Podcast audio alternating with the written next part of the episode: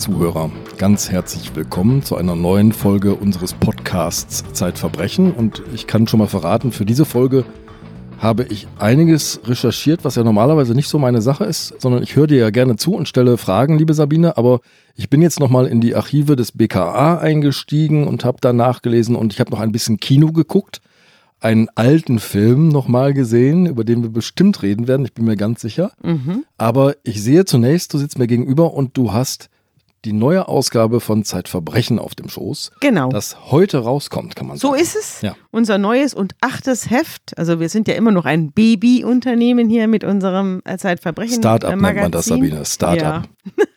Und da ist jetzt das achte Heft fertig. Es heißt äh, Wie Feuer und Wasser, tödliche Beziehungen. Da Mhm. siehst du auch, dass es in unserem, spiegelt sich sozusagen in unserem Titelbild. Und im Inneren sind wir natürlich wieder voller Überraschungen. Wir haben diesmal zum allerersten Mal überhaupt keine alte Geschichte, die weitererzählt wird, was ich fast bedauere. Aber wir hatten so viele neue Geschichten, Mhm. dass wir diesmal nur neue Geschichten in das Heft aufgenommen Man haben. muss auch sagen, wir, wir bekommen Post, wir bekommen Mails, wir bekommen Hinweise auf Fälle. Das heißt, Menschen, die uns zuhören, weisen uns auf Dinge hin, die geschehen sind. Ja. Und ähm, manchmal nehmen wir diese Geschichten auf. So ist es. Davon sind auch Geschichten im Blatt. Also Geschichten von Hörerinnen, die uns geschrieben haben und die gesagt haben, ich bin in eine Geschichte hineingeraten oder es ist was Furchtbares passiert in meiner Familie und ich würde das gerne Ihnen erzählen. Und das wird dann natürlich nicht einfach nur erzählt, sondern es wird recherchiert. Also wir haben große Kriminalgeschichten wie Feuer und Wasser heißt es, tödliche Beziehungen. Also es geht um, wie der Name sagt, um Ja. Beziehungen, die tödlich enden. Es geht um Pilzesucher, die zwischen den Pilzen auch sehr unerfreuliche Entdeckungen machen. Es geht um ein Interview mit dem Kriminalschriftsteller Jean-Luc Banalek, der berühmt geworden ist mit seinen Bretagne-Krimis. Den haben wir interviewt.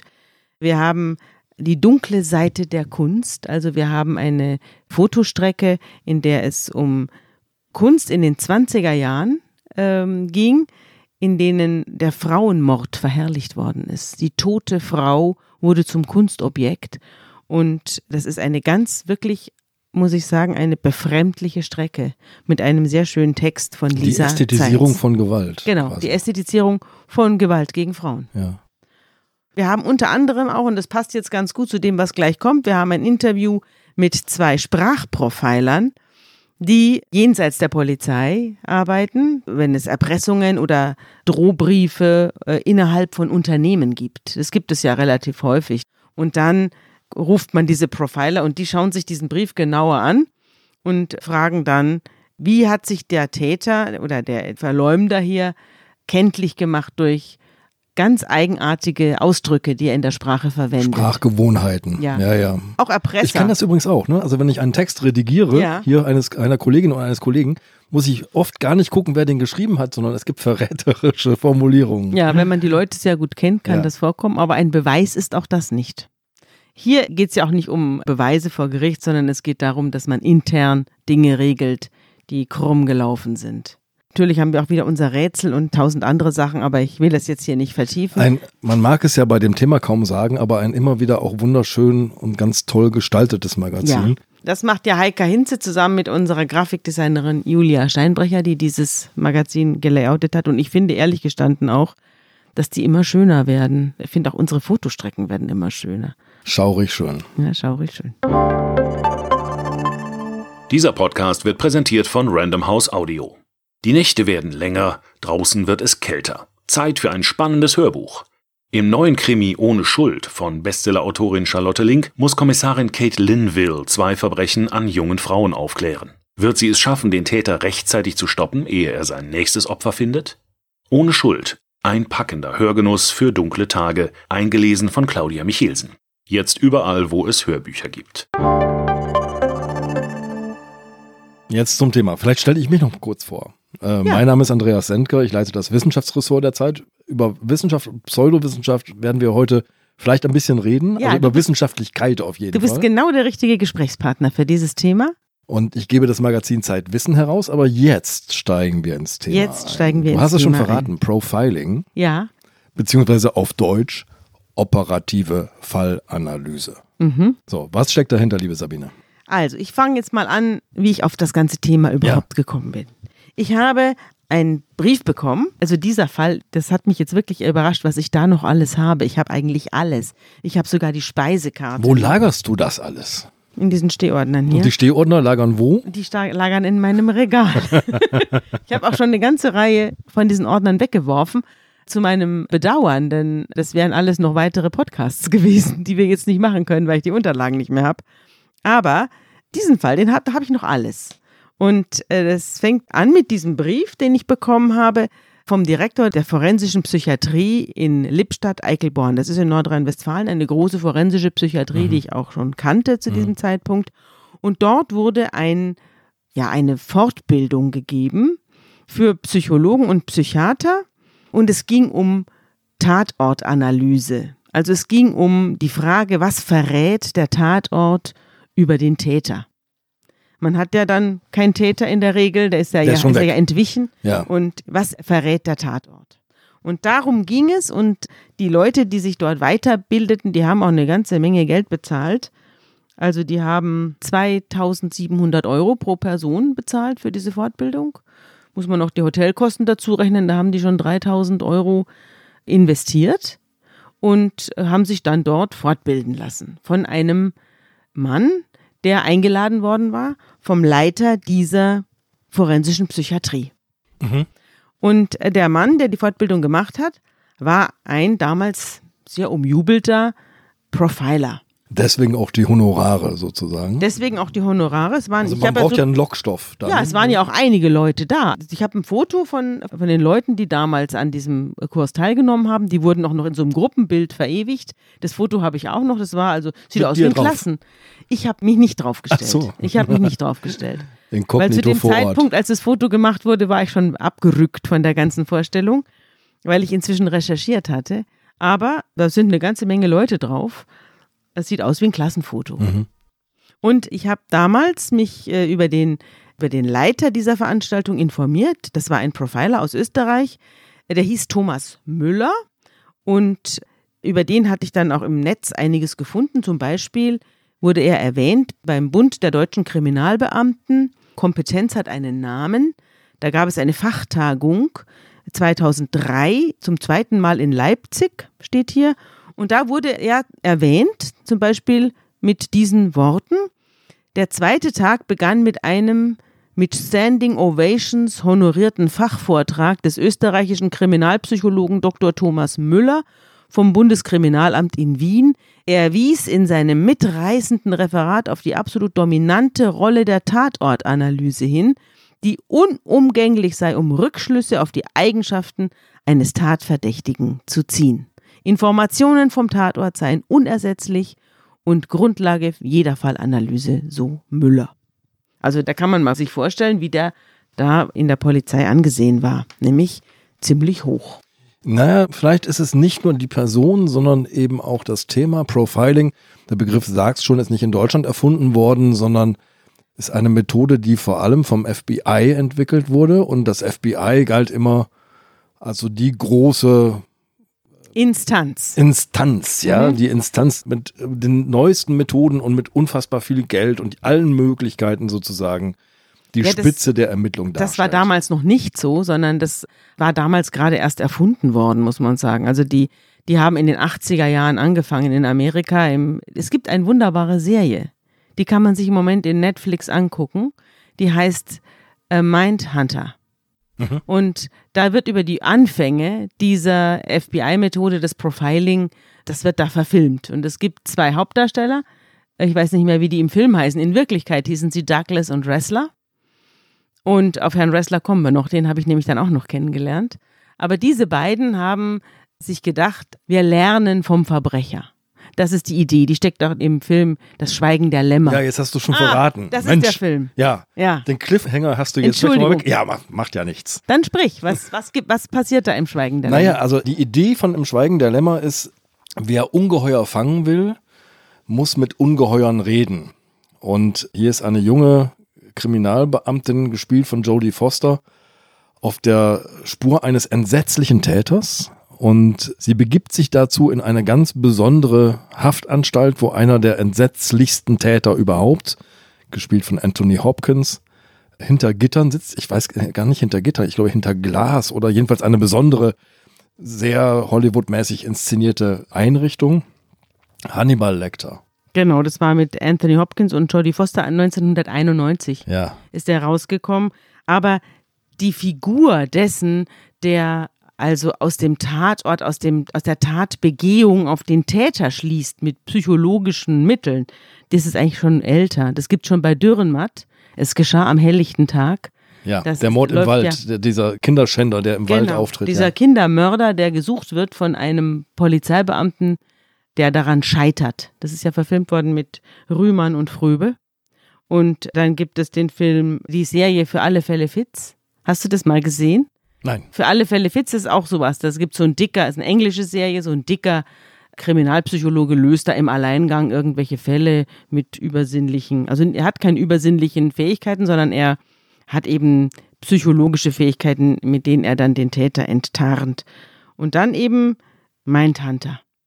Läuft im Moment auf Netflix, ist eine tolle Serie, wahnsinnig spannend. Handelt eben von diesen beiden Kriminalbeamten, die sich dann auf die Suche machen und Täter interviewen. Also die scheußlichsten Verbrecher, die die grauenhaftesten Dinge begangen haben, werden da aufgesucht und erzählen dann aus ihrem Inneren, warum sie das getan haben, warum sie bestimmte Dinge am Tatort vorgenommen haben. Und daraus ziehen dann die beiden Ermittler ihre Lehren, die sie dann anwenden am nächsten Tatort und schließen dann aus dem, was ihnen mitgeteilt worden ist, auf das, was in dem Täter möglicherweise vorgegangen ist. aber hier wird zum ersten Mal der Wissenschaftler in mir wach, der fragt, das macht ja alles nur Sinn, wenn sich aus diesen ganzen vielen Gesprächen, aus diesem Blick in das Innere, in die Gehirne von Tätern, irgendwelche Muster ableiten lassen und damit auch, also tatsächlich Profile, wie das schöne Wort Profiling ja sagt. Ja, genau. Davon muss man ausgehen. Es hat sich dann im Laufe, da greife ich jetzt ein bisschen vor, es hat sich dann im Laufe der Zeit herausgestellt, dass sich aus den Gesprächen mit Serienmördern in Amerika für den Tatort in Brandenburg oder im Schwarzwald nur sehr bedingt was rauslesen lässt. Eigentlich gar nichts. Der Serienmörder ist doch ein Individuum. Der Serienmörder ist ein Individuum und wenn du dir vorstellst, wir haben einen Kriminalbeamten, der unterhält sich jetzt mit dem Kannibalen von Rothenburg, den es also weit und breit nur einmal gegeben hat. Mit dem unterhält er sich jetzt über dessen Taten. Was hat er davon? Hofft er darauf, in seinem Leben auf einen zweiten Kannibalen zu treffen? Die Wahrscheinlichkeit ist relativ gering. Vielleicht in diesem Fall könnte es ihm was helfen, aber sonst ist es eben sehr schwierig, aus Taten von einem Menschen auf die Taten von anderen Menschen zu schließen. Also das ist außerordentlich kompliziert. Wie immer hast du zu diesen Fällen, die du recherchiert hast, einen Text in der Zeit geschrieben, einen großen. Und der beginnt mit einem Satz, der eigentlich eine Selbstverständlichkeit ist, aber so wie er formuliert ist, eigentlich ziemlich augenöffnend. Jedenfalls ging es mir so. Ein Tatort ist ein Ort, an dem ein Mensch Entscheidungen getroffen hat. Genau. Es geht um die Entscheidungen, die der Täter am Tatort getroffen hat. Und es geht auch um die Entscheidung zur Tat. Das, was man Motiv nennt. Ja, da steht dann ganz dahinter. Aber zuallererst mal geht es darum, was hat der Täter am Tatort getan, was er nicht hätte tun müssen. Wenn jemand ein Verbrechen begeht, also einen Mord zum Beispiel, dann muss er bestimmte Dinge, um die kommt er nicht herum. Er braucht zum Beispiel Kraft oder ein Mordwerkzeug oder ein Messer, ein Streck, irgendetwas, das muss er benutzen. Also es gibt bestimmte Dinge, die muss jeder Täter haben, um den Mord zu begehen. Und dann gibt es andere Dinge, die sind speziell am Tatort zu finden. Also die sind über die Tat hinaus vom Täter angeordnet worden oder begangen worden und die sollen etwas über den Täter verraten. Das ist die Theorie, die dahinter steckt. Also zum Beispiel, welche überflüssigen Entscheidungen trifft der Täter am Tatort? Zum Beispiel, er verletzt die Leiche. Ja? Er schneidet irgendwas in die Leiche rein, Muster. Oder er schneidet was ab von der Leiche und nimmt es mit. Oder er schneidet ihr die Haare ab. Oder weiß der Teufel was. Also Er zieht- drapiert irgendwas drumherum. Er drapiert was drumherum, er deckt sie zu, sonst was. Also irgendetwas macht er, was eigentlich zur Tat selber, meinetwegen ein Sexualmord oder ein Mord ohne Sexualbezug, das hätte er dazu gar nicht machen müssen. Sondern es verrät ein inneres Bedürfnis, das er hat. Und das verrät etwas über ihn. Es gibt den schönen Satz bei dir, warum 90 Messerstiche, wenn schon der erste tödlich ist? Genau. Das gehört auch dazu. Genau, das gehört ja. dazu. Und jetzt habe ich daran denken müssen, dass ich lange Zeit vorher auf einer rechtsmedizinischen Tagung war, in der jemand tatsächlich überflüssige Handlungen von Tätern gesammelt hatte. Das waren Fotos von Sexualverbrechen meistens, von Tätern aus Sizilien, aus Polen, aus Russland, aus Norwegen, aus Spanien zu völlig unterschiedlichen Zeiten. 60er Jahre, 70er Jahre, 80er Jahre, 90er Jahre. Also es waren Verbrechen, die von Menschen begangen wurden, die sich absolut nicht gekannt haben, niemals miteinander auf einer Tagung gewesen wären, wie verstümmlich eine Leiche, sondern die völlig voneinander losgelöst diese Taten begangen haben. Und das Irre war, dass diese Zeichnungen ziemlich ähnlich waren. Mhm. Also das hat mich dann verwirrt, weil ich dachte, wie will man denn jetzt unterscheiden, ob das jetzt die Handschrift eines Täters aus dem Sizilien der 70er ist oder aus dem Norwegen der 90er? Wenn zwei Menschen das Gleiche tun, ist es noch lange nicht dasselbe. Das habe ich von einem Ermittler, von einem Tatortanalytiker gehört, diesen Satz, der seiner eigenen Zunft sehr, sehr vorsichtig gegenübersteht. Ja, das mahnt wirklich zur Vorsicht. Ich möchte das nochmal ergänzen, übrigens durch eine tolle Geschichte aus der Zwillingsforschung. Mhm. Die Zwillingsforschung fragt ja immer, was ist ererbt und was ist erworben sozusagen im Laufe des Lebens. Mhm. Und dazu suchen Zwillingsforscher nach Zwillingen, die früh getrennt worden sind, am besten direkt nach der Geburt, weil dann kann man genau gucken, wo, wie haben die sich entwickelt, auf welche Schulen sind die gegangen. Und in den USA sind Zwillingsforscher auf zwei Menschen gestoßen, die beide Feuerwehrleute geworden sind. Mhm. Die tranken beide Budweiser und die hatten beide die Eigenschaft, wenn sie die Dose leer getrunken hatten, die zusammenzuknüllen und wegzuwerfen. Mhm. Jetzt kann man natürlich die Frage stellen, liegt das in den Genen? Also mhm. Feuerwehrmann zu werden, Budweiser zu trinken und Dosen zu knüllen? Die Antwort ist vermutlich eher nein. Also vielleicht ist die Feuerwehrsozialisation noch das Erstaunlichste daran, aber dass Feuerwehrleute nach dem Einsatz ein Bier trinken, ist nicht ungewöhnlich. Budweiser ist eine der gebräuchlichsten, damals gebräuchlichsten Marken in den USA und dass Männer, wenn sie eine Bierdose leer getrunken haben, sie zusammenknüllen, ist auch ein ganz normales Verhalten, das mit Genetik nichts zu tun hat. Also bei Mustern, das will ich damit nur sagen, muss man sehr, sehr genau aufpassen, worauf diese Muster eigentlich verweisen. Genau. Es ist einerseits so, dass sehr, sehr verschiedene Menschen das gleiche Muster zeigen. Und es ist andererseits so, dass ein Täter, zum Beispiel ein Serientäter, seine Taten sehr unterschiedlich begehen kann. Also das muss man erstmal erkennen, dass das eine Serie ist. Und oft wird es ja auch nicht erkannt, mhm. weil es so unterschiedlich ist. Mhm. Und da jetzt Tätertypen herauszudestillieren, zu denen dann Tausende, Hunderttausende gehören zu diesen Gruppen, ja, zu diesen bestimmten Verhaltensweisen, das ist außerordentlich heikel. So, das wollte ich jetzt noch vorausgeschickt haben. Dann gehen wir doch jetzt zurück nach Lippstadt-Eickelborn. Nach Lippstadt-Eickelborn. In dieser Fortbildung, die ich da mit Herrn Müller erlebt habe, war es so, dass er selber die Fortbildung in weiten Teilen selbst gestaltet hat. Also er hatte eine Batterie von Fotos dabei, Tatortfotos, Leichenfotos und hat die gezeigt. Es war zum Teil sehr, sagen wir mal, anstrengend, sich diese Fotos anzugucken. Die waren fürchterlich und die waren aus aller Herren Länder. Ein paar aus Deutschland waren auch dabei, aber es waren eben Fotos, die aus verschiedenste Quellen hatten. Und die wurden gezeigt und anhand derer hat er dann für das Publikum die Tatorte erläutert und hat dann entweder Schlüsse auf den Täter gezogen oder er hat, wenn der Täter gefasst war, erzählt, was der Täter dann hinterher dazu gesagt hat. Und ich bin dann auch hingegangen zu ihm und habe ihn gefragt, ob er nicht auch in Deutschland selber als Tatortanalytiker und als Profiler tätig gewesen sei.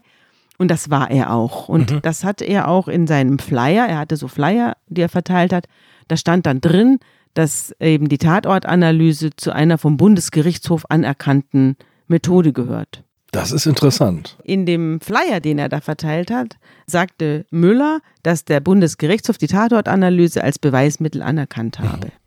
Er hat diese Konsequenz oder diesen Schluss aus dem Verhalten des Bundesgerichtshofs in der Sache K gezogen. Er hat diesen Fall K äh, in dem er damals tätig wurde, auch vorgestellt vor dem Publikum und ich habe den recherchiert. Dann lass uns doch da mal einsteigen, denn ich habe natürlich deine Recherchen nachgelesen, den Text dazu nachgelesen und wir befinden uns vom Landgericht Nürnberg-Fürth Genau. im Juni 1997 und es ist tatsächlich das allererste Mal, dass in Deutschland eine Tatortanalyse vor Gericht vorgetragen wird. So ist es. Herr Müller war damals als Tatortanalytiker vom Gericht aufgefordert worden, sich den Tatort anzusehen. Es hatte sich am 27. März 1984 in Erlangen am Europakanal 36 im achten Stock eine Vergewaltigung ereignet. Ich war dort, ich habe mir das angeguckt. Der Europakanal ist ein Kanal und da stehen einige Hochhäuser und unter anderem dieses Hochhaus Europakanal 36. Das hat 14 Stockwerke, ist ein anonymer Klotz und da haben mehrere Prostituierte ihre Betriebsräume drin. Unter anderem Silvia R. Und Silvia R. wurde am 27. März 1984 von einem Freier, der sich angemeldet hatte, reinkam, sie sofort umdrehte und der das Messer an den Hals hielt, vergewaltigt. Er hat ihr den Mund und die Augen mit Paketband verklebt und sie vergewaltigt. Und am Schluss hat er das Geld, das sie ihm angeboten hatte. Also sie hat ihm gesagt, wenn du Geld willst, nimm das Geld und hau ab. Aber es hat er dann erst nach der Vergewaltigung ihrem Portemonnaie entnommen und ist gegangen. Am 27. Oktober 1984, also ein halbes Jahr später, hat sich am Europakanal 36 in diesem Hochhaus im siebten Stock wieder eine Vergewaltigung oder ein Vergewaltigungsversuch ereignet. Diesmal traf es Petra F., auch eine Prostituierte, die ebenfalls von einem Freier angerufen und dann umgedreht und mit dem Messer bedroht worden war. Aber bevor es zur Vergewaltigung kommen konnte, hat es geklingelt und an der Tür stand ihr Freund und der Vergewaltiger ist, hat von ihr abgelassen, ist an dem Freund hastig vorbeigerannt und verschwunden. Wir befinden uns 13 Jahre vor dem Gerichtstermin, sagen wir Ja, jetzt mal die ganze ja. Zeit nochmal, um die, das zeitlich einzusortieren. Genau. Mhm.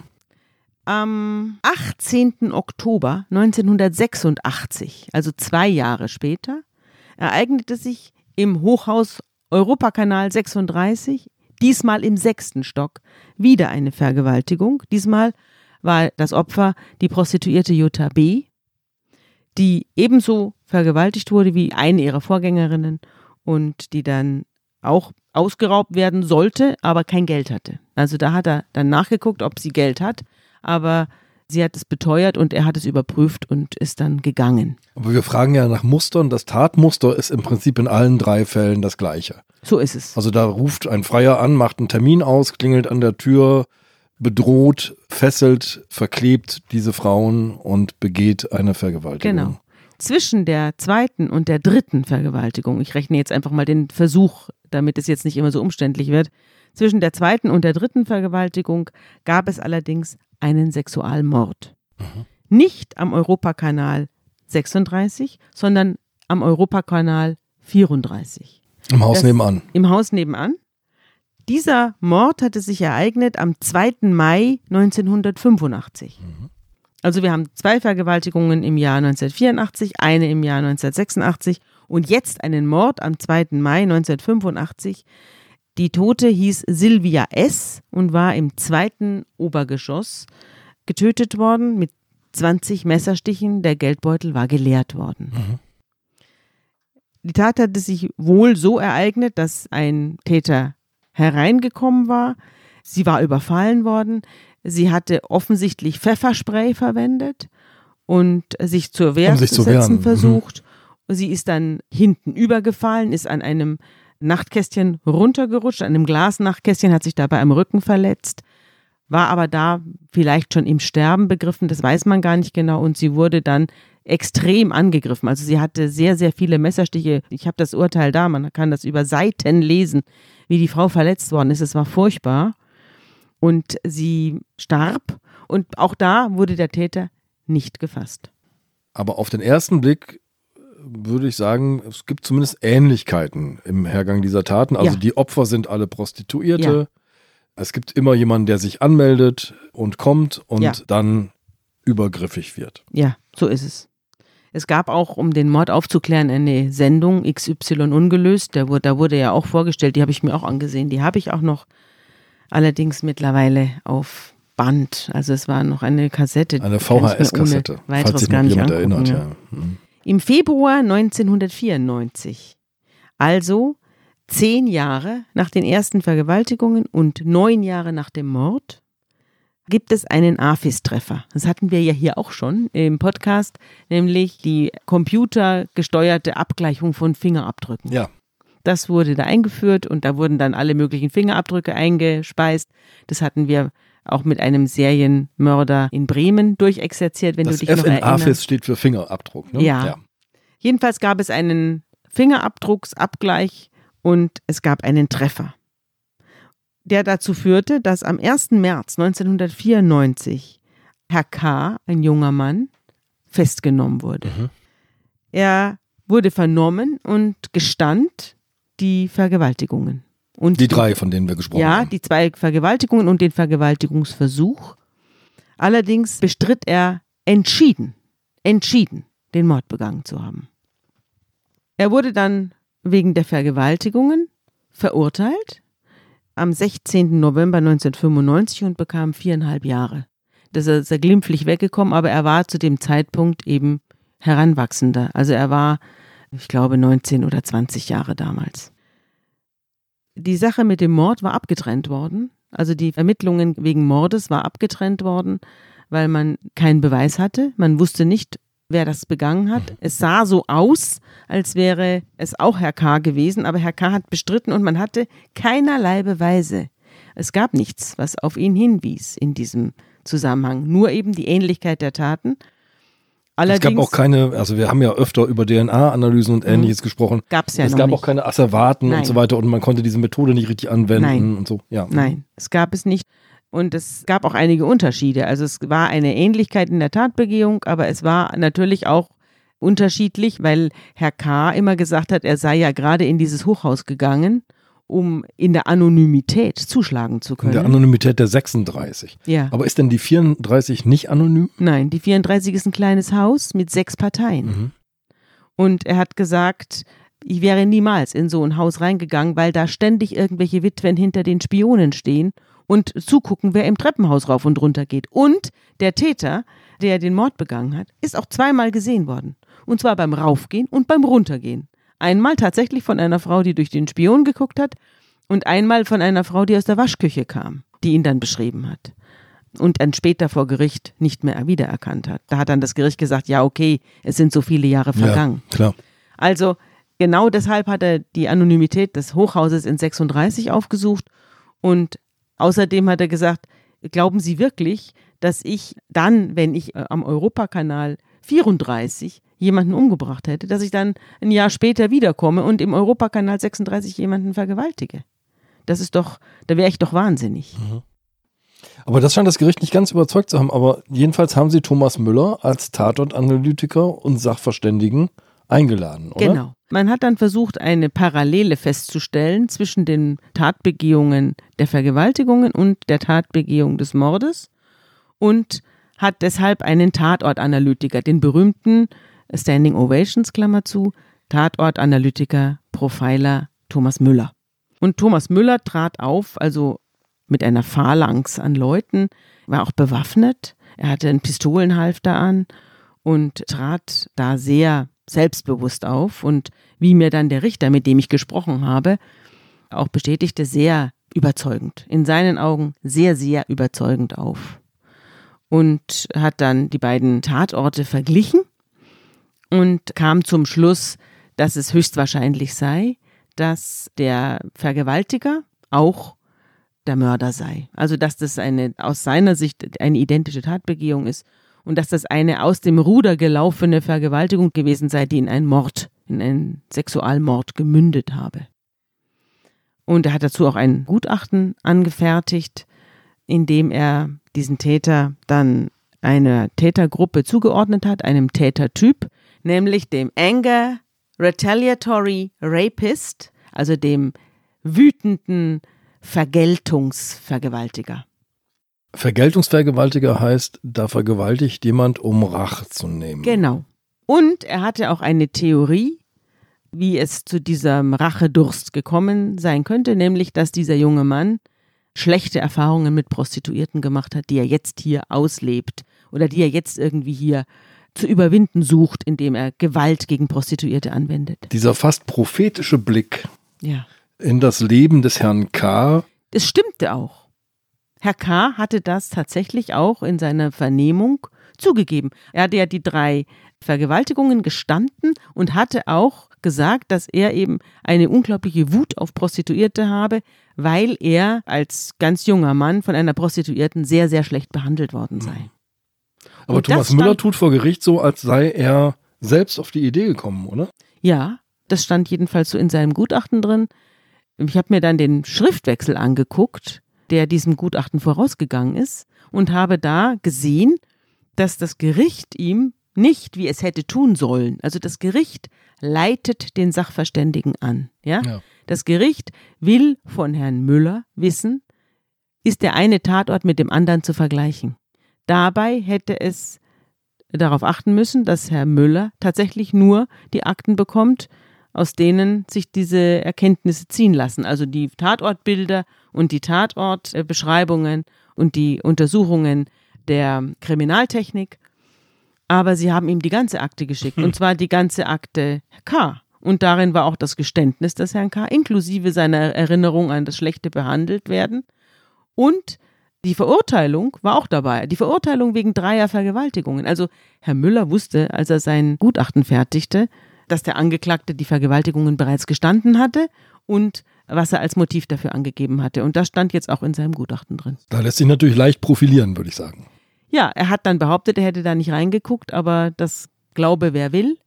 Der Vorsitzende Richter, mit dem ich da gesprochen habe, hat das jedenfalls zugegeben, dass er ihm keine Aktenauszüge ihm geschickt hat, wie es eigentlich angemessen gewesen wäre, sondern ihm die ganze Akte äh, bequemerweise überlassen hat. Was passiert nun mit Herrn K? Herr K. wird verurteilt. Herr K. wird Wegen des Mordes? wegen Mordes zu zehn Jahren. Er war ja Jugendlicher und Heranwachsender und er wurde dann wegen Mordes, drei Mordmerkmale hat das Gericht erkannt, also wegen Verdeckung einer Straftat, wegen Ermöglichung einer Straftat und wegen Habgier. Das waren die drei Mordmerkmale. Hat man ihm zehn Jahre gegeben und hat das Jugendstrafrecht angewendet, obwohl er eigentlich wenige Wochen äh, nach der Tat bereits 21 geworden ist. Also man hätte auch das Erwachsenenstrafrecht anwenden können. Äh, Man hat es aber nicht getan, sondern man hat ihm Jugendstrafrecht angewandt, weil man gesagt hat, er sei noch nicht richtig erwachsen gewesen, er sei zurückgeblieben gewesen in seiner inneren Entwicklung. Man kann natürlich auch sich fragen, ob es vielleicht auch, das ist aber jetzt meine ganz persönliche Ansicht, ob es vielleicht auch einfach ein bisschen schlechtes Gewissen war, dass das Gericht da gegenüber Herrn K. hatte. Denn einen Beweis hatten sie nicht. Sie hatten nur dieses Gutachten von Herrn Müller. Das Gericht scheint ja ein besonderes Verhältnis zu Herrn Müller entwickelt zu haben, zu Thomas Müller. Denn du schreibst in deinem Text, dass sich das Gutachten von Müller quasi wörtlich in der Urteilsbegründung auch wiederfindet. Ja, sie haben es quasi abgeschrieben. Gibt es denn auch Aussagen des Gerichts über Müller selbst? Ja, man hat natürlich gegenüber dem Bundesgerichtshof, der ja dieses Urteil prüfen sollte dann oder von dem man ausgehen musste, dass er das prüfen wird, musste man ja auch die Qualifikation des Sachverständigen, also man hat ihn als Sachverständigen gehört. Zu der Frage, wer ist Sachverständiger, wer ist Zeuge, dazu komme ich gleich. Aber erstmal hat das Gericht über Herrn Müller geschrieben, die Kammer hat sich von der Qualifikation und Erfahrung des Sachverständigen Thomas Müller auf dem Gebiet der Verhaltensbeurteilung und Tatortanalyse bei Vergewaltigungs- und Tötungsdelikten überzeugen können. Er habe bereits, sagt er jetzt nach eigenem Bekunden, europaweit zahlreiche Vortrags-, Lehr- und Fachveranstaltungen organisiert und sei weltweit als forensischer Gutachter in Fragen der Täterprofilerstellung und Tatbildanalyse tätig.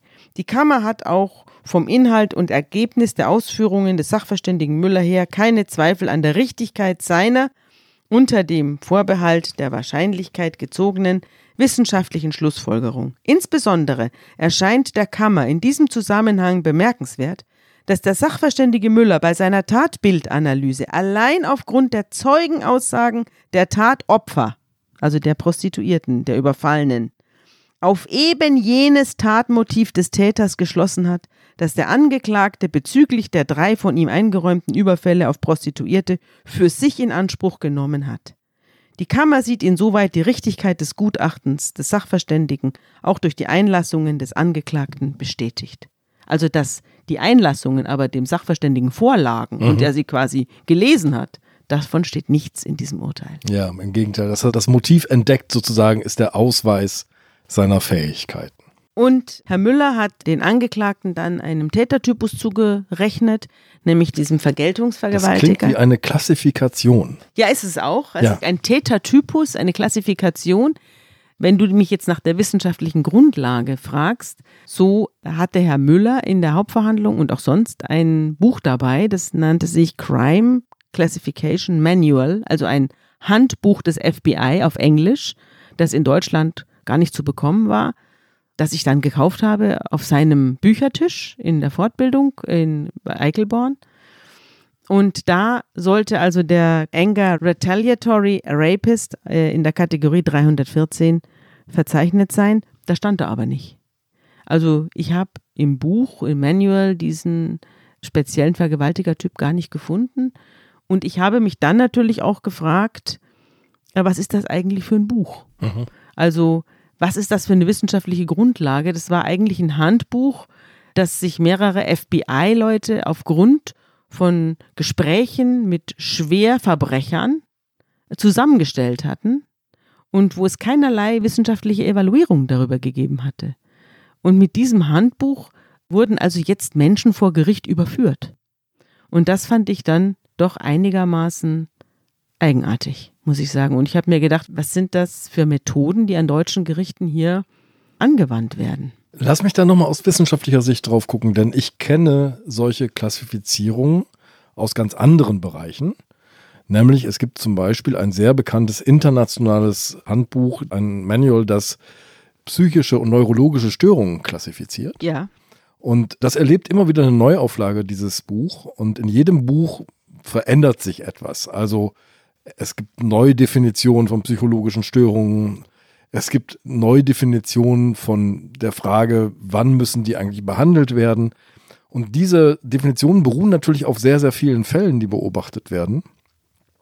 Wenn ich mir jetzt vorstelle, es gibt das Gleiche, um Mörder zu klassifizieren auf einer ganz anderen Basis, dann frage ich mich, wie sicher und wie haltbar sind diese Klassifikationen? Es gibt inzwischen eine Datenbank, in der Verhalten am Tatort gesammelt wird. Das, mhm. Sie nennt sich Viclas. Und auf diese Datenbank, da komme ich aber später dazu, wenn ich dir über die operative Fallanalyse der Kriminalpolizei in Deutschland was erzähle, denn die haben da Zugriff drauf auf diese Datenbank. Also es werden schon Daten gesammelt. Aber die Daten, die man hier hatte, die waren ja aus Amerika und hatten vor allem eben schwerste Verläufe und schwere Fälle zum Inhalt und hatten auch keinerlei wissenschaftliche Grundlage. Also worin die bestanden haben soll, hat sich mir nicht erschlossen. Die Erkenntnisquelle, die ein Gericht hat. Also das Gericht hat, wenn es jemanden auf der Anklagebank da sitzen hat, ein Strafgericht hat, Erkenntnisquellen. Das eine sind die Zeugen. Mhm. Die Zeugen berichten, was sie mit eigenen Sinnen wahrgenommen haben. Also du hast irgendwie eine Straftat gesehen, dann wirst du gebeten, dazu erzählen, was du gesehen, gehört, gerochen oder sonst was äh, geschmeckt hast. Und es gibt dann auch sachverständige Zeugen. Das sind Zeugen, die auch etwas gesehen, gehört äh, haben, aber die es nur erkennen konnten, weil sie eine bestimmte Vorbildung haben. Ärzte zum Beispiel, ja. Ärzte sehen, sehen irgendeine Hautveränderung und sagen, das ist Krebs, ja? während du sagst, das ist ein schwarzer Fleck. Verstehst du? Das ist also der sachverständige Zeuge, aber der ist nichts anderes als ein ganz normaler mhm. Zeuge, der eben etwas mehr weiß.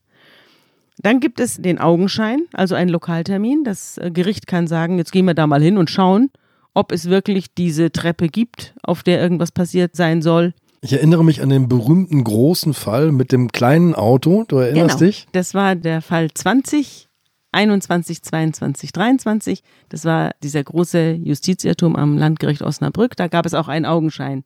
Genau. Sollte eine Vergewaltigung in einem winzig kleinen Auto stattgefunden haben. Das ist ein Augenschein, genau.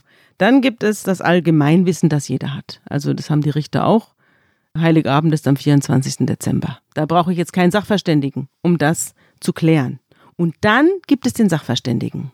Und der Sachverständige hat Erfahrungswissen. Das ist nicht unbedingt seine eigene Erfahrung, aber das ist das Wissen eines speziellen Fachs. Ja, also in der Regel sind das akademische Wissenschaften, Psychiater, Rechtsmediziner, Ingenieurswissenschaften, Biologen, Geologen. Das sind also Leute, die vor Gericht um ein Gutachten gebeten werden. Aber zum Beispiel auch, wenn es um einen speziellen Sachverhalt geht, ist zum Beispiel die Uhr. Ist es möglich, dass die Uhr des Toten durch die Gewalteinwirkung stehen geblieben ist und jetzt haben wir die genaue Tatzeit? Ja, da sucht man einen Uhrmacher. Also das muss dann auch kein Professor sein, sondern jemand, der eben explizit... Der fachkundig Auskunft ja, geben kann. Ja. Genau. Mhm. Also der äh, Sachverständige wird vom Gericht geleitet und also dass man einen Profiler oder einen Tatortanalytiker als Sachverständigen hört, das finde ich ist plausibel. Also es ist jetzt nicht so, dass man sagt, die Polizei soll hier jetzt überhaupt nichts zu sagen haben. Die Polizei hat ja auch viele Sachverständigen in den Landeskriminalämtern, zum Beispiel auch DNA-Sachverständige oder so, die werden auch herangezogen und gehört. Aber das Gericht muss eben sich davon überzeugt haben, dass die Basis, auf der hier irgendwelche Entscheidungen getroffen werden oder irgendwelche Auskünfte erteilt werden, dass die wissenschaftlich abgesichert ist. Und es muss den Sachverständigen leiten. Und es darf den Sachverständigen jetzt nicht einladen, damit es am Schluss eine Ausrede hat, um jemanden zu verurteilen, der letztlich nur ein Verdächtiger ist. Und das ist das Problem an dieser ganzen Sache, denn die Tatortanalyse dient nicht der Überführung von Verdächtigen sondern ist eigentlich eine Maßnahme zur Verdachtsschöpfung, also eine Verdachtsschöpfungsstrategie. Wenn man einen Tatort hat und man fragt sich jetzt, in welche Richtung sollen wir ermitteln? Wenn die ersten Entscheidungen falsch getroffen werden, wenn man sich auf etwas, auf einen falschen Täter oder auf eine falsche Spur begibt, dann ist der ganze Fall kaputt. Man kriegt den dann nicht mehr. Ich ziehe jetzt eine Sache vor, auf die ich dich eigentlich viel später ansprechen wollte nämlich auf Horst Cookies aus Hamburg. Ja. Der ist beim Landeskriminalamt in Hamburg gewesen. gewesen. Also ich weiß nicht, ob er da heute noch ist. Damals, als ich ihn gesprochen habe, 2004, war er Leiter der operativen Fallanalyse in Hamburg. Das war auch damals der Anlass für meinen Artikel.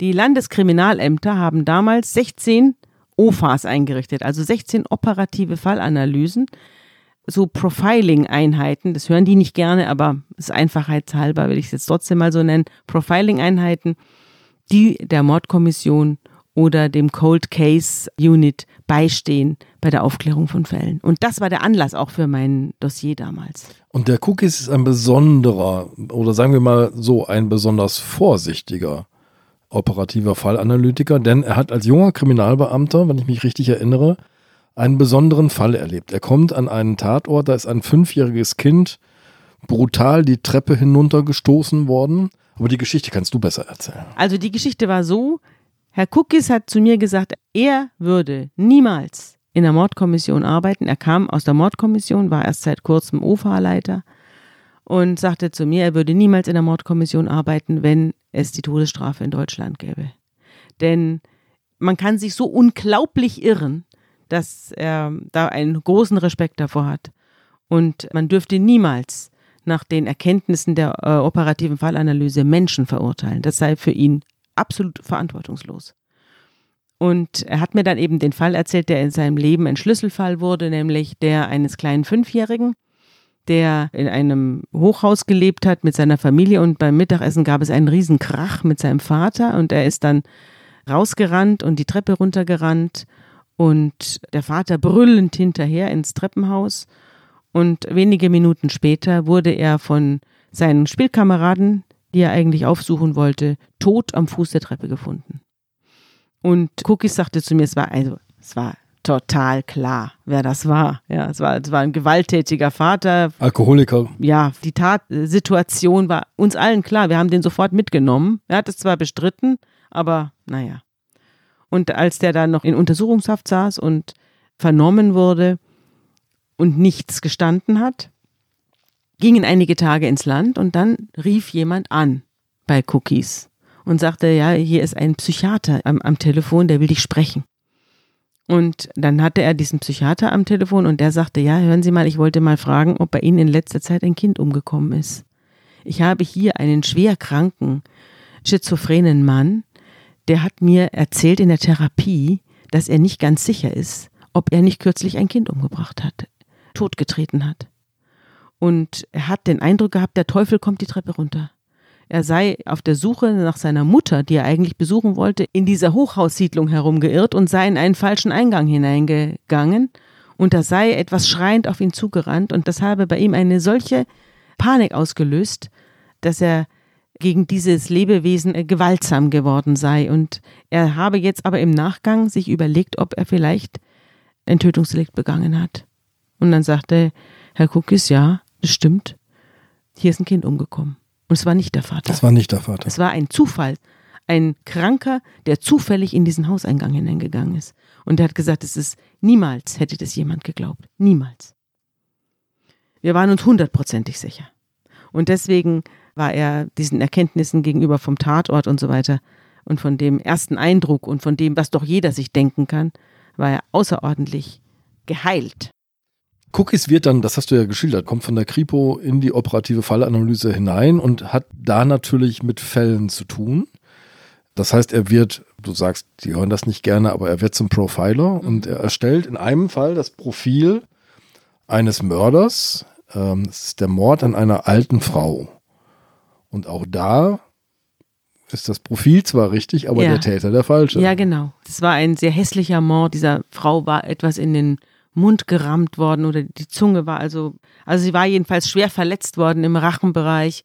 Und man hatte dann aufgrund verschiedener spezieller Eindrücke am Tatort, hatte man ein bestimmtes Profil erstellt. Das hat er übrigens nicht er alleine gemacht, sondern diese operativen Fallanalysen, das sind ganze Teams. Da rede ich aber gleich nachher drüber.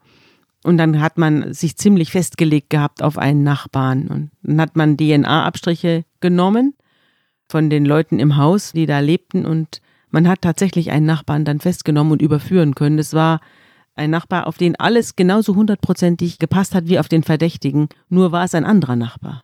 Und er hat gesagt, diese Profiling-Fakten oder diese, diese Verdachtsmomente, die für den einen Nachbarn galten, die galten genauso für den anderen Nachbarn. Und in diesem einen Haus waren zwei Männer, auf die das Profil gepasst hat.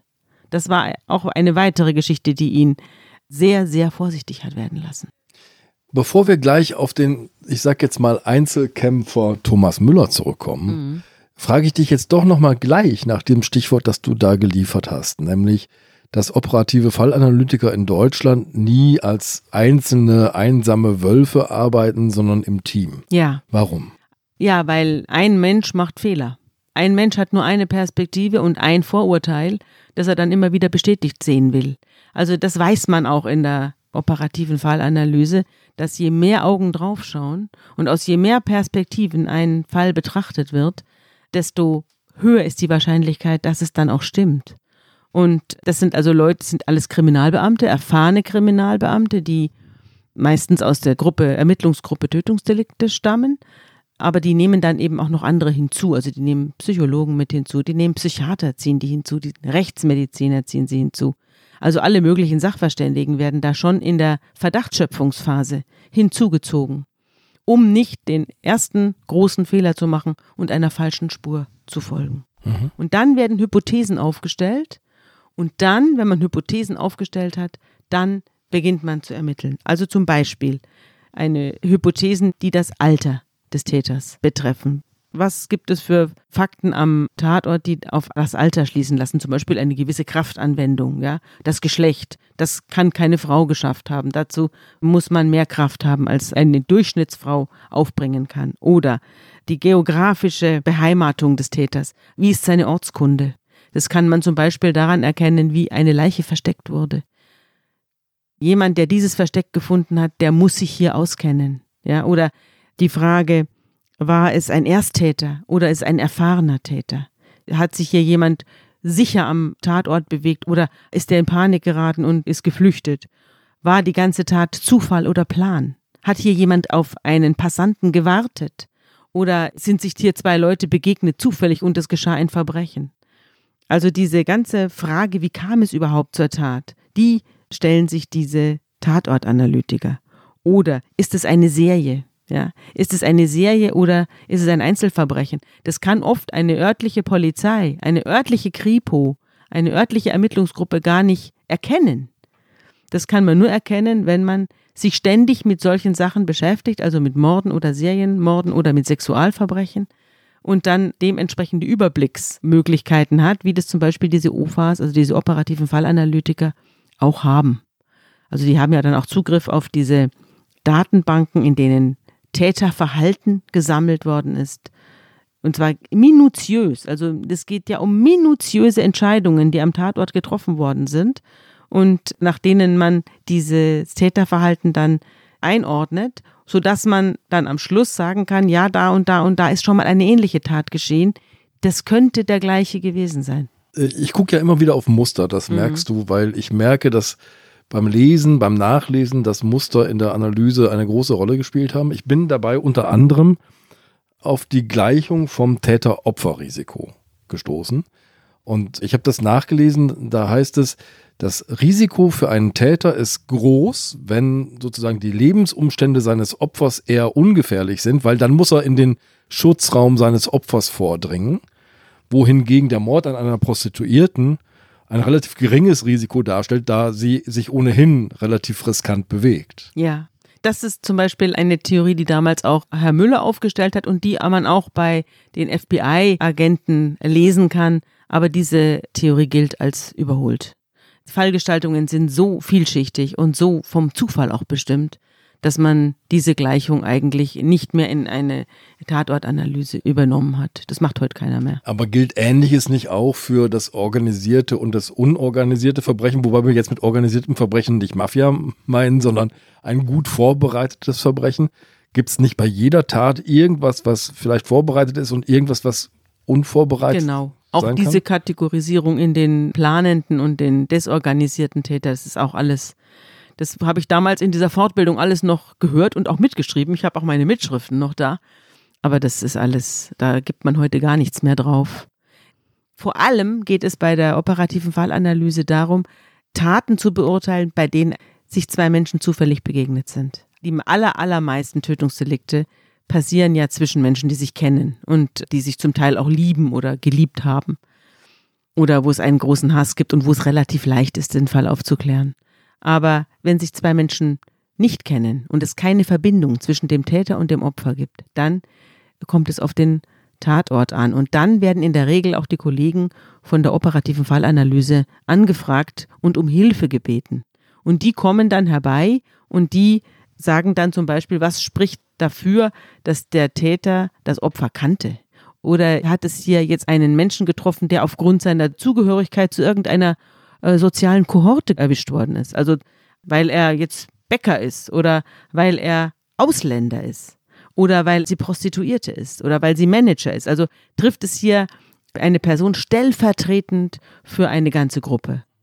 Und so ist man zum Beispiel in der operativen Fallanalyse in München auch drauf gekommen, dass die Morde des NSU nicht den einzelnen Ausländern die hatten ja einen türkischen und griechischen Hintergrund, die meisten waren ja Einwanderer, dass es nicht denen persönlich gegolten haben kann, sondern, sondern rassistische Motive. Das ist hier ja. rassistische Motive. Und das hat die operative Fallanalyse in München damals auch schon gesagt und den Ermittlern auch mitgeteilt, dass sie dieser Meinung ist. Und sie wurden nicht gehört. Und erst Jahre später hat sich dann herausgestellt, dass sie richtig gelegen haben. Liebe Hörerinnen und Hörer, die aktuelle Ausgabe des Magazins Zeitverbrechen ist jetzt online im Zeitshop bestellbar und im bundesweiten Pressehandel erhältlich. Sie wollen keine Ausgabe mehr verpassen? Dann abonnieren Sie das Magazin zum Vorteilspreis unter dem Link www.zeit.de/slash verbrechen-abo. Kommen wir zurück auf Thomas Müller, dem Mann, den du da in Lippstadt-Eichelborn begegnet bist. Ich habe ein bisschen nachgelesen.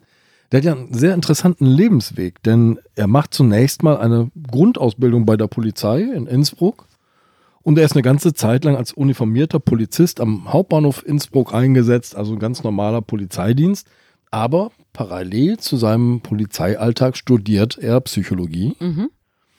und promoviert auch in Psychologie. Er baut dann ab 1993 einen kriminalpsychologischen Dienst auf. Das heißt, man erkennt seine Fähigkeiten, setzt ihn ein und äh, gibt ihm eine sehr verantwortungsvolle Aufgabe. Er hat Kontakt zum FBI und ja, er geht dann rüber. Er geht also dann rüber in die nach USA. Quantico. Genau. Mhm. Also mitten ins Zentrum sozusagen, in, da wo das Ganze erfunden wird und weiterentwickelt wird und äh, kommt mit seinen Erkenntnissen wieder zurück.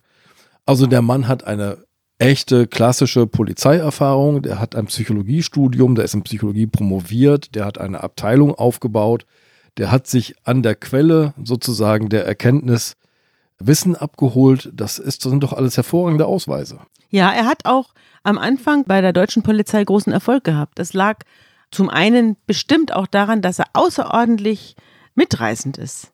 Also ich habe das ja vorhin vorgelesen, was da in einem Polizeiauszug stand in Leipzig über den Bund der deutschen Kriminalbeamten, die da eine Tagung abgehalten haben, wo er aufgetreten ist. Also das habe ich auch erlebt. Ich habe ihn als mitreißend erlebt und als sehr unterhaltsam. Und es hat auch alles ganz gut geklungen, was er da vorgetragen hat. Er hat auch die Polizei in Deutschland dahingehend beeinflusst, dass sie gesagt haben, ja eigentlich müssten wir diese Frage, was verrät uns der Tatort, eigentlich müssten wir dieser Frage mal mehr nachgehen, als wir das bisher tun. Er hat schon das Wissen der FBI-Leute dann nach Deutschland getragen. Das war seine Mission. Und da war er auch zunächst ganz erfolgreich, bis die Kriminalbeamten in Deutschland dann gemerkt haben, dass sie mit den Methoden von Douglas und Ressler vom FBI hier keine Täter fangen. Mhm. Also sie haben die hochpsychopathologischen Täter irgendwo in den Weiten des amerikanischen Kontinents, die hatten eben mit dem Durchschnittsmörder in Offenbach nicht viel gemeinsam. Aber was ist damit K? Mit dem durch die operative Fallanalyse überführten, sage ich jetzt in Anführungszeichen, Mörder aus Erlangen. Ja, den halte ich nicht für überführt. Der ist auch meines Erachtens nicht überführt, sondern er wurde mit dieser Methode eben hinter Gitter gebracht, weil man sich irgendwie uneingestanden einig war, dass das schon gewesen sein wird. Ob es war, weiß ich nicht, aber ich habe mich sehr gewundert, dass mit so einem Gutachten das für mich auch überhaupt keine Erklärungen geboten hat. Also es wurde nicht erklärt zum Beispiel, warum jetzt ein Täter, der sonst im Hochhaus tätig ist, jetzt auf einmal auf einen kleinen Flachbau ausgewichen sein soll. Es wurde nicht erklärt, warum der Täter der Toten die Haare abgeschnitten hat. Also, also büschelweise Haare mhm. abgeschnitten und mitgenommen. Das kommt im Gutachten des Herrn Müller überhaupt nicht vor. Obwohl das wirklich nun eine Handlung ist, die, die er nicht überflüssig war, wie ja, wir am Anfang gesagt haben. Die er nicht ja. hätte begehen müssen. Die Tatsache, dass der Täter das Blut des Opfers in seinem Gesicht verteilt hat und auf den unbekleideten Körperstellen verteilt hat, dafür hat Müller die Erkenntnis gehabt oder die Erklärung gehabt, er habe das Opfer dadurch degradieren wollen. Worauf sich diese Erkenntnis stützt, weiß ich nicht. Warum degradiert man dadurch jemanden, dass man ihm Blut sein eigenes Blut ins Gesicht schmiert. Also das hat vielleicht ganz andere Hintergründe, aber und auf welcher wissenschaftlichen Basis behauptet er das? Also das sind alles Sachen, die sich mir absolut nicht erschlossen haben. Und die Frage nach dem Tätertyp, der sich dann in dem Manual nicht findet, die Frage, warum arbeitet er allein, wo alle OFAs sagen, wir brauchen möglichst viele Leute, die Unterstützung durch Herrn Ressler, Robert Ressler, den FBI-Mann, das sozusagen sein Sparringspartner war, das hat mich jetzt auch nicht überzeugt. Und ich habe mich wirklich gewundert, dass das Gericht hier eine auf Hypothesen, nicht auf Fakten gestützte Arbeit hier akzeptiert und ernst nimmt. Aber ist es nicht noch viel verwunderlicher, dass der BGH dann das Urteil ja. unkommentiert lässt? Ja, der BGH hätte das wirklich zum Anlass nehmen können, mal sich über die Fallanalyse Gedanken zu machen. Hat er aber nicht, sondern er hat es, wie es leider sehr häufig passiert, einfach durchrutschen lassen und hat sich nicht weiter darum gekümmert. Mhm. Übrigens war Herr Müller auch nicht der einzige, das einzige Bein, auf dem das Urteil stand. Man hatte, das ergänzt sich jetzt, aber es war das Hauptbein. Also das war schon, darauf bezieht sich schon die Verurteilung am stärksten. Es gab noch einen weiteren fragwürdigen Sachverständigen in Anführungszeichen, den das Gericht heranzog, um Herrn K. zu verurteilen. Das war Cornelius Schott. Cornelius Schott ist ein Humanbiologe, der Sachverständiger ist für anthropologische Vergleichsbegutachtung. Also, wenn du jetzt zum Beispiel mit deinem Auto zu schnell fährst und du gerätst in einen Blitzer, dann kommt die Polizei und sagt, hören Sie mal, Herr Sendker, Sie sind hier 180 km/h nachts durch Hamburg gefahren. Ihr Führerschein ist auf unabsehbare Zeit eingezogen. Und dann sagst du, das war ich nicht. Nö. Das war ich nicht. Also wenig Haare haben viele. Außerdem erkenne ich mich nicht auf dem Foto und Ja. meine Frau erkennt mich auch nicht. Mhm. Woher haben Sie eigentlich Ihre Sachkunde? Und dann sagen die, okay, dann geht die Sache jetzt vor Gericht.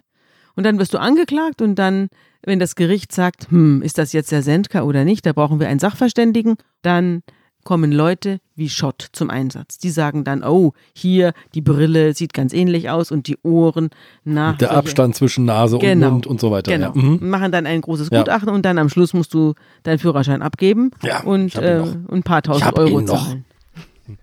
Gut, also das ist jetzt Schott. Und dieser Herr Schott, der wurde dann herangezogen, um die Sache Müller sicher zu kriegen. Denn man hatte auf dem Teppichboden in der Tatortwohnung den Abdruck eines unbeschuhten linken Vorderfußes gesehen. Also der war in Socken, der Mann. Der war in Socken. Warum, weiß man nicht. Das Gericht hat gesagt, er hatte sich schon ausgezogen, um zu vergewaltigen. Es kann aber auch sein, dass er sich aus anderen Gründen die Schuhe ausgezogen hat, vielleicht weil er sie nicht ins Blut tauchen wollte oder keine Fußspuren hinterlassen wollte. Jedenfalls ist er mit dem Strumpf ins Blut geraten und hat damit einen Abdruck auf dem Teppichboden hinterlassen mit der Socke. Und da hat man gesagt, okay, diesen Abdruck haben wir jetzt, jetzt holen wir Herrn Schott und Herr Schott wird uns jetzt sagen, ob das hier der Fuß, der linke Fuß von Herrn K. gewesen ist. Und Herr Schott sah also eine sehr große Ähnlichkeit zwischen den Füßen des Herrn K. und dem Abdruck. Neun von 15 individuellen Merkmalsprägungen konnte er also nachvollziehen. Platt, Spreiz, Senkfüße oder so. So ungefähr. Und Mhm. jetzt sage ich dir mal, was das Gericht über Herrn Schott sagt. Ja. Weil wir gerade hier sind. Wieder in der Begründung gegenüber dem BGH. Ja, wieder um es gerichtsfest zu machen, ja, also um es revisionsfest zu machen. Sie schreiben, ja, es geht hier lang um große und kleine Zehen, damit will ich dich jetzt nicht langweilen. Aber äh, Herr Schott sagt eben, dass der Angeklagte wahrscheinlich der Verursacher dieser Fußspur ist, dieser halben Sockenfußspur. Und äh, über Herrn Schott wird gesagt, Daneben arbeite er mit den Landeskriminalämtern zusammen. Die Kammer hat insofern keine Zweifel an der fachlichen Kompetenz und Erfahrung des Sachverständigen, ebenso wenig an der Anerkanntheit seiner Wissenschaft und dem Aussagewert seines Gutachtens. Das Interessante ist, dass Herr Schott einige Zeit später sehr in Verruf geriet, weil er am selben Landgericht, nämlich dem Landgericht Nürnberg, zur Verurteilung eines Mannes beigetragen hatte, der Donald S. hieß. Donald S. war am 16. Februar 1994, also auch um den Dreh herum wie Herr K., verurteilt worden zu acht Jahren. Acht Jahren Freiheitsstrafe vom Landgericht Nürnberg wegen räuberischer Erpressung in Tateinheit mit Geiselnahme. Ja, okay. Hier hatte Herr Schott das Gutachten gestellt und festgestellt, dass Herr S., dem vorgeworfen worden war, eine Bank überfallen zu haben mit einer Waffe und anschließend, daher die Geiselnahme, eine Taxifahrerin gezwungen zu haben, ihn irgendwo hinzufahren, auch mit Waffenbedrohung. Das sollte er begangen haben und Herr Schott hat festgestellt, dass die Aufzeichnungen aus der Videokamera in der Bank den identischen Mann zeigen, der jetzt auf der Anklagebank sitzt. Er hat dann eine lange Abhandlung darüber geschrieben, über Augenentfernungen und Ohrläppchen und sonst was.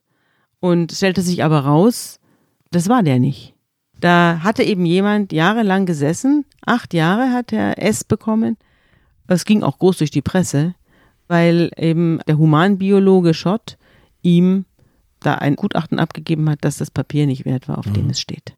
Und das sind natürlich Sachen, die sind richtig schlimm. Da werden Justizirrtümer produziert, weil man sagt, ach, der sieht so ungefähr so aus. Das wird er schon gewesen sein. Und so ähnlich ist es hier bei unserem Fall K ja auch. Aber interessant fand ich die Begründung des Gerichts, weil das Gericht sagt, naja, also die Sachverständigen sind toll, weil die sind schon erfolgreich vor Gericht. Also der Sachverstand wird sozusagen mit dem Einsatz des Sachverstandes begründet. Genau. Und der Sachverstand des Herrn Schott hat ja dann unter dem aufgedeckten Fehlurteil ja auch ziemlich gelitten. Denn der richtige Täter wurde dann später ermittelt, nachdem Herr S. die ganze Strafe abgesessen hatte. Mhm. Wie recht Herr Cookies doch hat, der sagt gut, dass es in Deutschland keine Todesstrafe Ja. gibt. Und wie schrecklich, dass Herr K. verurteilt worden ist aufgrund von zwei solchen Sachverständigen. Es gab noch ein drittes Argument, das das Gericht überzeugt hat, dass er der Täter ist. Das war ein Knastzeuge, also ein Kumpel aus dem Knast, der behauptet hat, ihm gegenüber habe K. ein Geständnis abgelegt. Aber wir haben hier, glaube ich, auch schon mehrfach über Knastzeugen und deren Plausibilität und deren Glaubwürdigkeit hier im Kriminalpodcast gesprochen. Also Knastzeugen sind so ziemlich das letzte Aufgebot, das die Staatsanwaltschaft hat, wenn sie jemanden nicht überführen kann. Sabine, du hast ja schon berichtet bzw. zitiert aus dem Urteil des Gerichts über seinen eigenen Sachverständigen, wie überzeugend Thomas Müller auftreten kann. Der BGH hat das Urteil gegen Herrn K. nicht kassiert. Thomas Müller schließt daraus, dass die Tatortanalyse als Beweismittel vor Gericht zugelassen ist. Das ist sie aber nicht. Nö, der Bundesgerichtshof hat dazu einfach nichts gesagt. Hat das einfach, wie ich schon gerade sagte, durchrutschen lassen. Also es gibt keine Stellungnahme dazu. Thomas Müller legt noch zwei Bücher vor. Im Jahr 2004 schreibt er Die Bestie Mensch und im Jahr 2006 Die gierige Bestie. Ich habe die Untertitel vergessen, aber es geht um alle bösen Eigenschaften, die Menschen so haben können. Mhm. Nicht immer aber kann Thomas Müller vor Gericht überzeugen. Und du schilderst noch einen zweiten Fall. Auch diesen Fall hat er vorgestellt in dieser Fortbildung. Ja. Das war der Fall gegen Herrn J. Und Herr J. stand vor dem Landgericht Berlin. Der Grund war, am 10. Juli 1993 ist eine Neunjährige, die neunjährige Marina E., in der Thomas-Münzer-Straße in Berlin-Adlershof verschwunden. Sie wollte nachmittags zu einer Freundin und kam nie wieder. Und am 11. Juli 1994, also ein Jahr später, wurde in der Dörpfeldstraße 13 in einem Haus, an dem das Mädchen vorbei musste, um zu dieser Freundin zu kommen, auf dem Dachboden eine mumifizierte Kinderleiche gefunden. Da war ein Riesengerümpel, ein riesiger Dachboden in einem Haus, das renoviert werden sollte und das entmietet wurde. Also man Ah, hat Es stand hat, leer. ja, weitgehend. Da wohnten noch ein oder zwei Leute drin und auf dem Dachboden gab es ein Riesengerümpel und einer der beiden letzten Mieter ist ausgezogen und hat sein Sofa oben auf dem Dachboden über ein anderes Sofa gestülpt vorgefunden und hat es runtergenommen und unter zwischen den beiden Sofas eingeklemmt war eine Kinderleiche mit einem Plastiksack über dem Kopf und in ein Leintuch eingewickelt, nackt und ganz offensichtlich einem Sexualverbrechen zum Opfer gefallen. Das war das kleine Mädchen Marina E. Also wir haben ein Haus, wir haben einen Dachboden, wir haben ein Versteck, wir haben noch ein paar Restmieter offenbar im Haus. Wer gerät denn jetzt unter Verdacht? Unter Verdacht gerät Herr J. Herr J. hat in dem Haus gewohnt bis zum März 1994, also wenige Monate bevor die Leiche gefunden wurde, und war in Verdacht geraten, weil in diesem Dachboden gab es Papiertaschentücher, in die er hinein onaniert hatte. Und es hat er auch zugegeben, dass er manchmal zum Onanieren auf den Dachboden gegangen ist, weil es mit seiner Freundin irgendwie nichts mehr lief. Und daraus hat sich dann der Verdacht ergeben, er könnte der Täter sein. Der zweite Verdachtsmoment gegen ihn war, dass das Sofa, das über die Leiche gestürmt worden war, ihm gehörte. Und das untere Sofa war sozusagen das, das der Mieter dann mitnehmen wollte, also der andere, der ausziehen wollte. Aber da lag nun eben die Leiche drauf. Und der stärkste Verdacht gegen ihn war, dass die Leiche in ein Leintuch eingewickelt worden war mit einem Wäschezettel. So ein Bettlaken. Ja. Ja, so ein leinenes Bettlaken. Ja, und dieser Wäschezettel wurde erst Jahre später entdeckt. Also erstmal hat man die Sache als unaufgeklärt abgehakt und dann hat sich, wie das eben häufiger so ist, eine Cold Case Unit, also eine kalte Spureinheit, die eben alte Fälle nochmal aufrollt, die hat sich diesen Fall nochmal vorgenommen und hat festgestellt, aha, an diesem Leintuch war ja damals ein Zettel dran und da ist eine Wäscherei und da können wir mal rauskriegen, äh, anhand der Wäschenummer, wem dieses Leintuch gehört hat.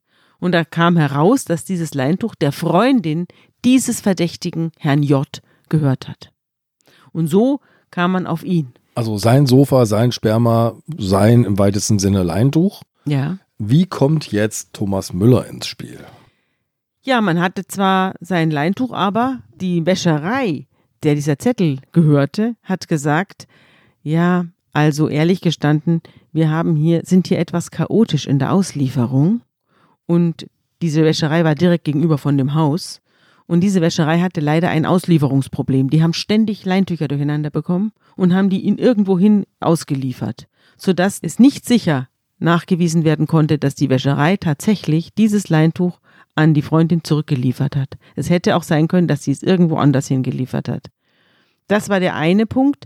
Der andere Punkt war, es hätte auch sein können, dass das Leintuch mitsamt dem Zettel oben im Dachboden aufgehängt mhm. worden war. Und jeder hätte es nehmen können, denn jeder kam ins Haus, jeder kam auf den Dachboden. Es war nichts verschlossen. Jeder konnte sich dieses Leintuch nehmen, da oben sich aufhalten, dort oben einen jemanden töten und äh, dort oben jemanden verstecken. Das hätte jeder gekonnt. Aber braucht man dazu nicht doch du hast das Stichwort schon genannt, Ortskenntnis zum Beispiel. Also man muss wissen, da gibt es diesen Dachboden, man muss wissen, das Haus ist entmietet.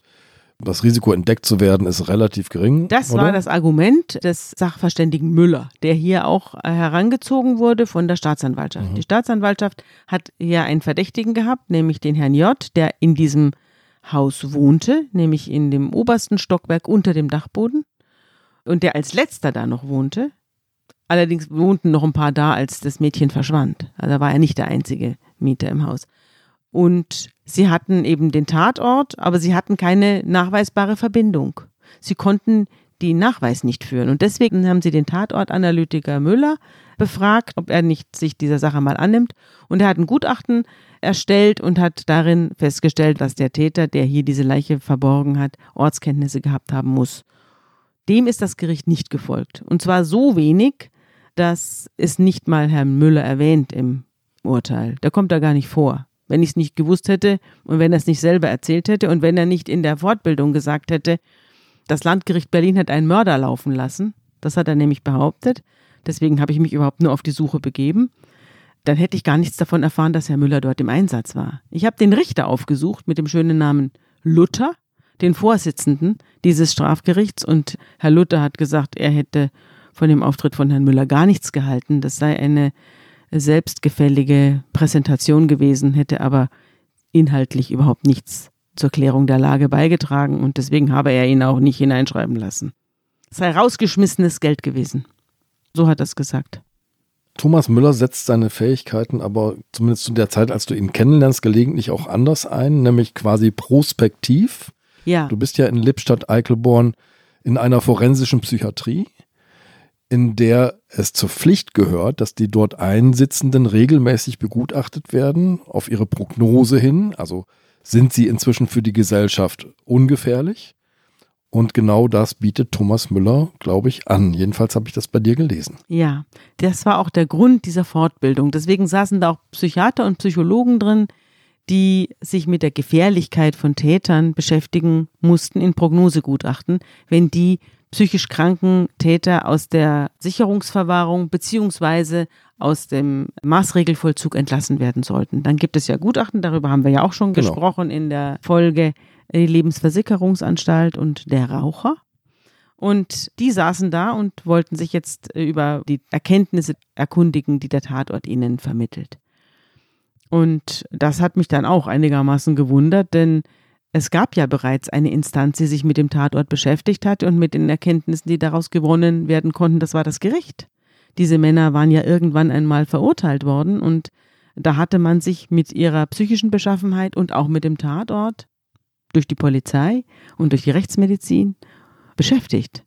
Und nun sollte also durch nachträglich gewonnene Spezialkenntnisse in der Fallanalyse sollte jetzt da die wahre Natur der Untergebrachten ermittelt werden. Und das fand ich auch sehr eigenartig. Es war dann auch so, dass aus der Patientenschaft Leute rekrutiert wurden, die jetzt vor dem Publikum. In diesem Workshop. In diesem Workshop mhm. vor dem Publikum sich äh, von Herrn Müller analysieren lassen sollten. Und da gab es auch noch welche. Also in meinem, ich habe dann miterlebt, dass die Leute nicht mehr wollten.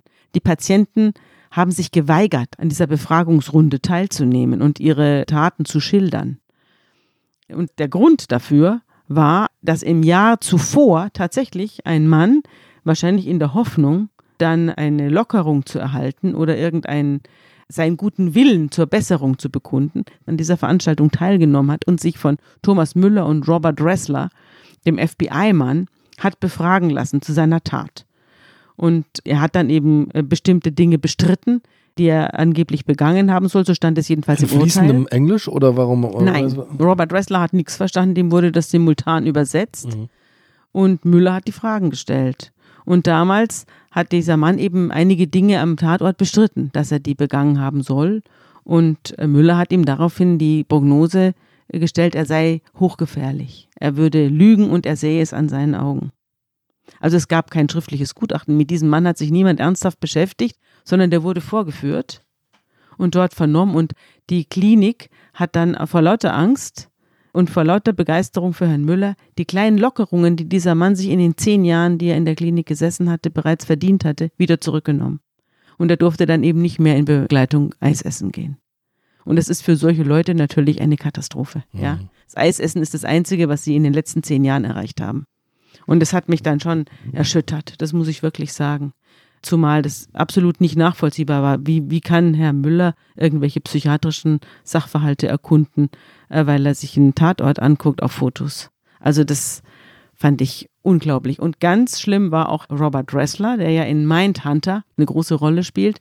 Den habe ich ja dort kennengelernt und ich habe auch hier sein Buch mitgebracht. Das habe ich da gekauft Ja. Ich jagte Hannibal Lecter. wie das Buch schon heißt. Und er widmet es dann seinem Freund, der im Polizeidienst auf den Straßen von San Francisco viele Ungeheuer gejagt hat. So ist es schon die Diktion. Wrestler ist geboren 1937, der war also 2004, als ich diese Begegnung mit ihm hatte. Da ging er schon kräftig auf die 70 zu. Und ich habe mir dann dieses Buch durchgelesen von ihm und habe dann eben Zitate gefunden wie dieses. Er machte selbst äh, Sachverständigengutachten in den USA und schreibt in diesem Buch, der Staatsanwalt Norman Wolfinger bat mich um mein Gutachten, denn die Behörden wünschten eine härtere Bestrafung als die im Fall von Entführung und Vergewaltigung bei Ersttätern üblichen 12 bis 17 Jahre. So geht's schon los. Also da sieht man schon, wie objektiv er an die Sache rangeht. Und am Schluss, als der Fall abgeschlossen ist, schreibt er, der Staatsanwalt vertraute mir in einem persönlichen Gespräch an, dass es ohne mein Gutachten wohl nicht zu diesem strengen Urteil gekommen wäre. Es gab lebenslang dann oder 25 Jahre. Dass es ohne mein Gutachten wohl nicht zu diesem strengen Urteil gekommen wäre, so etwas freut mich natürlich, zumal Crutchley, also so heißt der Angeklagte, meiner Meinung nach unbedingt hinter Gitter gehört. Und zwar für immer. Im Strafrecht hat ja alles seine Bedeutung verloren. Lebenslänglich ist nicht mehr lebenslänglich, die Todesstrafe führt nicht mehr zum Tod und 25 Jahre heißt jetzt zwölfeinhalb. Aber ich will mich darüber jetzt nicht aufregen. Das schreibt er. Das ist der Gutachter. Herr Ressler hat sich auch über Herrn K. geäußert, der ja vom Landgericht Nürnberg verurteilt worden ist. Da habe ich aufgeschrieben, was er da gesagt hat, dass es also schrecklich ist, wenn der wieder rauskommt. Der wird das wieder tun. Der wird das wieder tun. Also bislang habe ich nicht gehört, dass irgendwas passiert sei. Ein Hardliner, wie er im Buche steht. Ja, und hier schreibt er zum Beispiel, seit meinem Abschied vom FBI bin ich freiberuflich als Gutachter und Dozent tätig. Jüngst wurde ich um eine Stellungnahme im Prozess gegen Herr, äh, Herrn Green gebeten, der in Texas mehrere Morde begangen hat.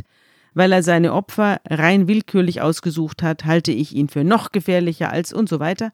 Ob mein Gutachten die Geschworenen beeinflusst hat, vermag ich nicht zu sagen. Doch wurde Green am Ende zum Tode verurteilt. Jetzt kann man sich vorstellen, was in dem Gutachten drin stand. Als Dozent ist auch Thomas Müller weiterhin unterwegs.